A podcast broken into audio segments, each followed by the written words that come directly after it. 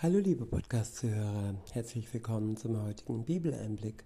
Schön, dass du wieder dabei bist. Heute habe ich ein Kapitel aus dem Philipperbrief.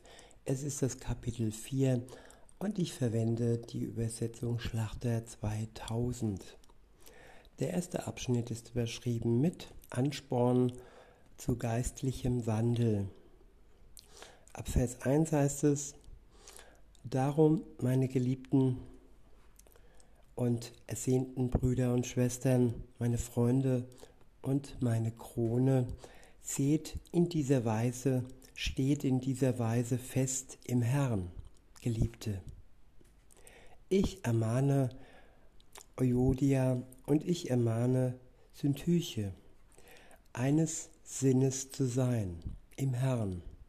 Und ich bitte auch dich, mein teurer Mitknecht, nimm dich ihrer an, die mit ihr gekämpft haben für das Evangelium, samt Clemens und meinen übrigen Mitarbeitern, deren Namen im Buch des Lebens sind.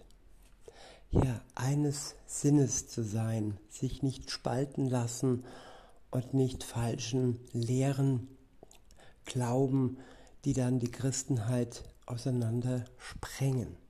Das sehe ich heute und ja, alle denken, sie wären so nah an Gott, aber lassen sich doch vom Bösen spalten und sind dann ja alleine unterwegs und die, die eigentlich genauso wie sie hätten ja in dieser Gemeinschaft mit ihnen zusammen sein können, sie wurden vertrieben, sie wurden verdrängt. Traurig, aber wahr. In Vers 4 heißt es, Freut euch im Herrn alle Zeit. Ja, wir sollen uns freuen im Herrn. Jesus Christus ist gestorben für uns und das soll unsere Freude sein. Nicht Nebensächlichkeiten, nicht Lehren, die uns spalten. Weiter heißt es, abermals sage ich, freut euch eure Sanftmut lasst alle Menschen erfahren. Der Herr ist nahe. Ja, der Herr ist nahe. Er ist nicht fern, er ist hier, er ist auch im Herzen derer, die an ihn glauben. In Vers 6 heißt es, sorgt euch um nichts, sondern in allem lasst durch Gebet und Flehen mit Danksagung eure Anliegen vor Gott kund werden. Ja, er ist der gute Vater, den wir um alles bitten dürfen und der uns aber nur das gibt, es ist kein wirkliches Aber, er gibt uns nur das, was auch gut für uns ist. Und das, was uns schadet, worum wir ihn bitten, nein, das bekommen wir nicht. Er möchte uns ja nicht schaden. In Vers 7 heißt es, und der Friede Gottes, der allen Verstand übersteigt, wird eure Herzen und euer, eure Gedanken bewahren in Christus Jesus. Im Übrigen, ihr Brüder, alles, was wahrhaftig, was ehrbar, was gerecht, was rein, was liebenswert, was wohllautend, was irgendeine Tugend oder etwas Lobenswertes ist, darauf, darauf seid bedacht. Ich wiederhole Vers 8. Im Übrigen, ihr Brüder und Schwestern, alles, was wahrhaftig, was ehrbar, was gerecht, was rein, was liebenswert, was wohllautend, was irgendeine Tugend oder etwas Lobenswertes ist, darauf seid bedacht. Was ihr auch gelernt und empfangen und gehört und an mir gesehen habt, das tut. Und der Gott des Friedens wird mit euch sein. Der nächste Abschnitt ist überschrieben mit Paulus dankt für die Gaben der Philipper. In Vers 10 heißt es, ich habe mich aber sehr gefreut im Herrn, dass ihr euch wieder so weit erholt habt, um für mich sorgen zu können. Ja, Christen sorgen füreinander und sie sorgen sich vor allem um den anderen und am wenigsten um sich selbst. Und in der Welt ist es so, da schaut man auf sich selbst, ähm, ja, ist mit Ellenbogen unterwegs und sorgt, nicht, äh, sorgt sich nicht um andere. Jesus war da ein Vorbild. Er hat sich um die Menschheit gesorgt. Aufgrund seiner Sorgen ging er sogar bis in den Tod, um uns Menschen einen Weg zu schaffen, einen Weg zum Vater, befreit von unserer Schuld, die Jesus Christus am Kreuz für uns getragen hat, stellvertretend. Nicht, dass er äh, schuldig gewesen wäre, nein, die Todesstrafe, sie hätte uns eigentlich treffen sollen oder sie soll dich treffen, wenn du nicht äh, ja im Glauben in Anspruch nimmst, dass Jesus Christus für dich gestorben ist und dich erlösen will von der Strafe, die jeder sündige Mensch ja verdient hätte, wäre da nicht Jesus für ihn gestorben. Und der Glaube an ihn befreit uns von dieser Last. Weiter heißt es, ihr habt auch sonst daran gedacht, aber ihr wart nicht in der Lage dazu. Ich wiederhole, ich habe mich aber sehr gefreut im Herrn, dass ihr euch wieder so weit erholt habt, um für mich sorgen zu können.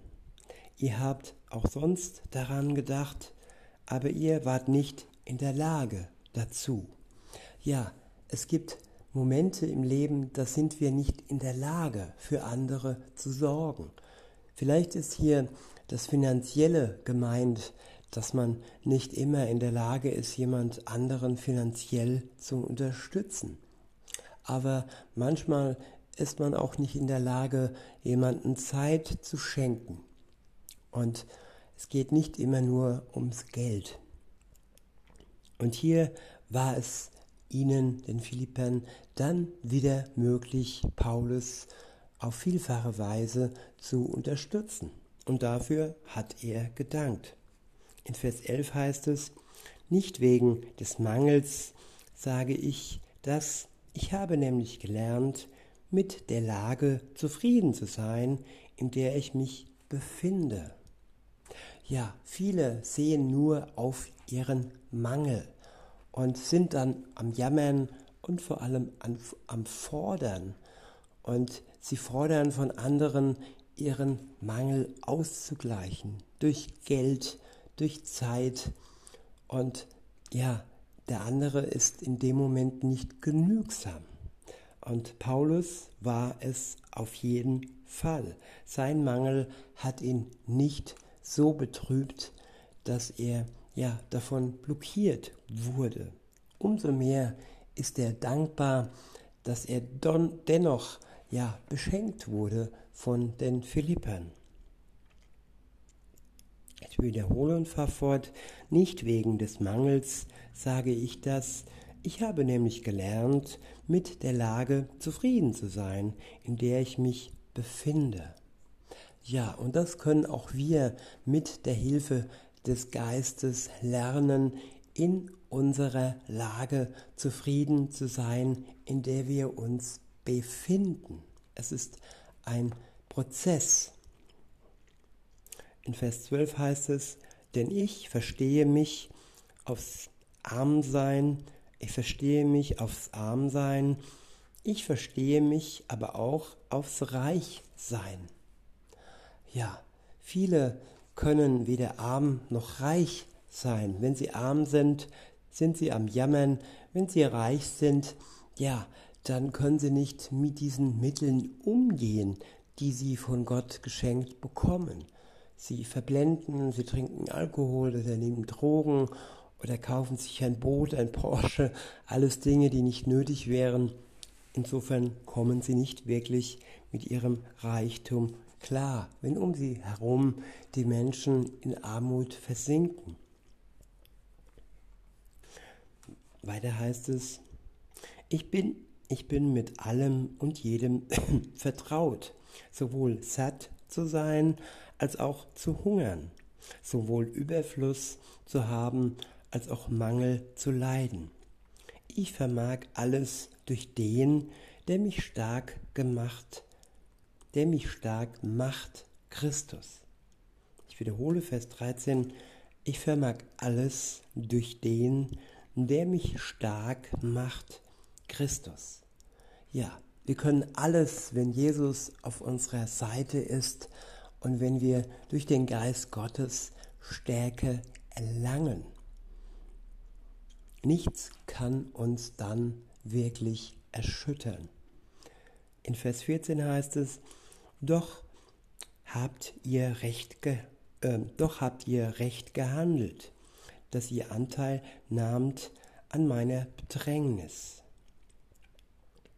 Und ihr, Philippa, wisst ja auch, dass am Anfang der Verkündigung des Evangeliums als ich von Mazedonien aufbrach, keine Gemeinde mit mir Gemeinschaft haben, äh, gehabt hat im Gebet und nehmen im Gebet und nehmen als ihr allein. Denn auch nach Thessalonich habt ihr mir einmal und sogar zweimal etwas zur Deckung meiner Bedürfnisse gesandt. Nicht, dass ich nach der Gabe verlange, sondern ich verlange danach, dass die Frucht reichlich ausfalle auf eurer Rechnung. Ja, dass es den anderen gut geht, die uns versorgen, die für uns Zeit opfern, die uns ja Mittel zur Verfügung stellen. Da sollen wir nicht den Blick auf das, auf die Mittel äh, schauen, sondern darum, dass es den anderen am Ende gut geht und dass sie vor Gott ihre Belohnung bekommen. In Vers 18 heißt es, ich habe alles und habe Überfluss.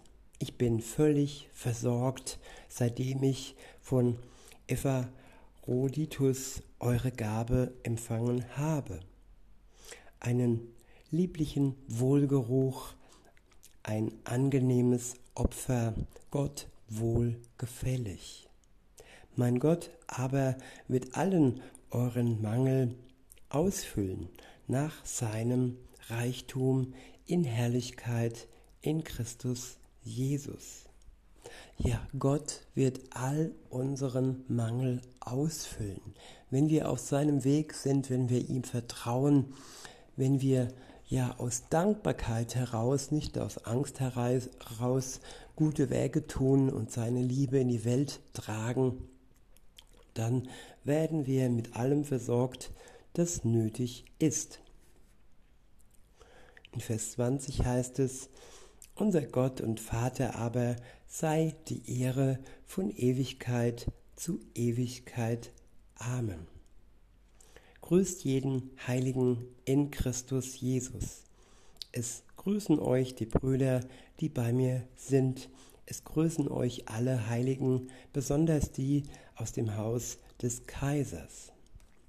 Ja, wir sind heilig durch die Heiligkeit Gottes, durch das reine und heilige Opfer, das Jesus Christus am Kreuz für uns tat und uns dadurch geheiligt hat. Nicht, weil wir heilige und gute Taten durch unsere menschliche Kraft heraus tun, nein, er alleine, Jesus Christus, hat uns geheiligt. In Vers 23 heißt es, die Gnade unseres Herrn Jesus Christus sei mit euch allen. Amen. In diesem Sinne wünsche ich euch noch einen schönen Tag und sage bis denne.